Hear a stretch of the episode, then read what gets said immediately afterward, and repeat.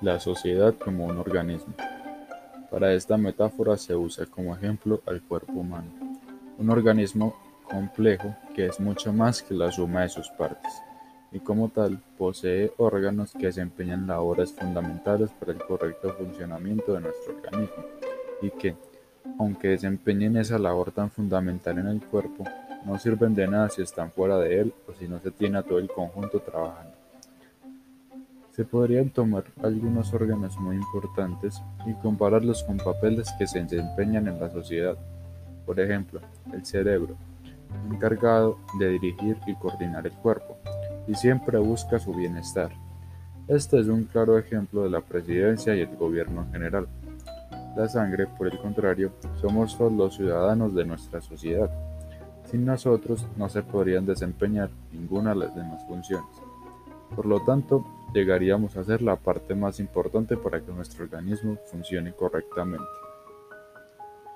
Nuestra sociedad, así como nuestro cuerpo, tiene estados de salud. Puede estar sano, así como puede enfermarse. Esto podría tomarse como por ejemplo la corrupción o la delincuencia, ya que, aunque se supone que todos trabajamos y contribuimos para nuestro bienestar común, Siempre hay excepciones que perjudican al resto. Tomemos como ejemplo los parásitos. Estos pequeños animales se introducen en nuestro cuerpo y son capaces de causar muchísimo daño a nuestro organismo con tal de asegurar su bienestar o supervivencia. Una persona que antepone su bienestar a los demás y puede llegar a generar mucho daño al resto con tal de mantener ese tipo de bienestar son el tipo de parásitos que tenemos en nuestra sociedad, y por desgracia es muy común estar infectados por estos, ya que vivimos en un mundo egoísta e individualista, donde los que más importamos somos nosotros mismos. Así como cuando, por ejemplo, nuestro propio cerebro se proclama como el órgano más importante.